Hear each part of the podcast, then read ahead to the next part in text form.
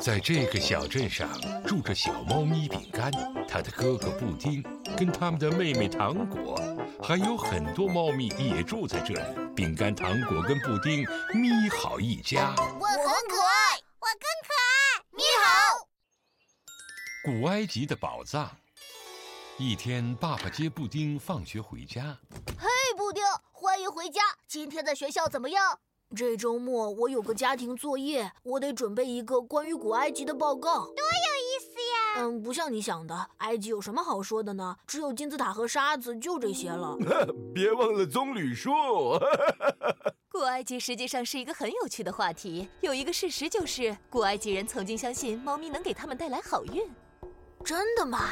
金字塔里有许多非常罕见的、很难拿到的珍宝，因为很容易在金字塔里面的各种隧道中迷路。太酷了！嗯，明天怎么样？让我们来一场古埃及大探险。太好了！咪好，咪好，咪好，喵！嗯，赶快把闹铃关了吧，我们今天不用起床上学，这是周末。快醒醒，宝贝们！难道你们忘记我们今天要去探索古埃及吗？妈妈，你看起来真美。谢谢你。世界上古埃及最美丽的女人是克里欧佩特拉王后。这幅画真有意思，脑袋是侧着的，但是身子向前。古埃及的绘画规则就是这样的，每个人都必须遵守这些规则。不按规则画画是不被允许的。越重要的人物被画的越大，比如战士就被画的比普通埃及人大。最重要的也是个子最高的是法老，埃及的国王。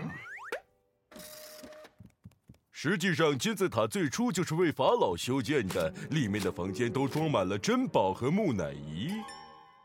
这张地图给你们。在古埃及，他们用象形符号，而不是文字书写。哦，是象形文字，对吗？是的，这是一种使用图画书写的方式。去找好运的图形，他们会给你们指路的。太好了！快，我们现在就去找宝藏吧。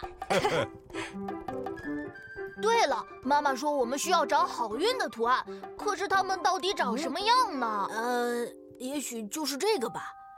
古埃及人认为猫咪能带来好运，妈妈说过的，还记得吗？我想我知道该怎么找了，我们就按照地图上的猫咪图形去找吧。我敢打赌，我们会找到的。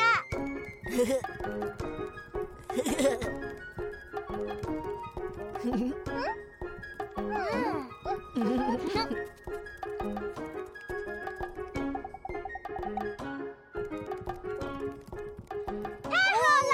我已经迫不及待想打开看了呢。哦，等等，躺在我床上的是谁呀？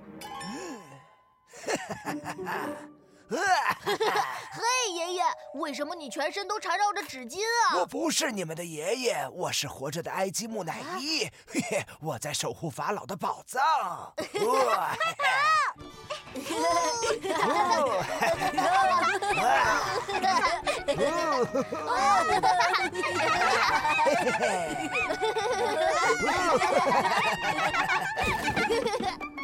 稳住！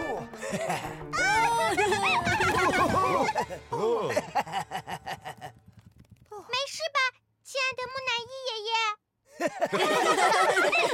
我们让人激动的古埃及探险已经接近尾声了。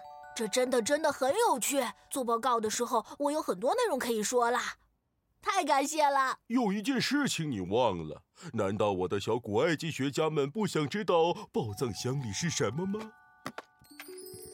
哇，是的，这都是我为你们雕刻的，用木头哦。这就是能给你们带来好运的幸运猫了。太棒了！咪好，咪好，咪好，喵。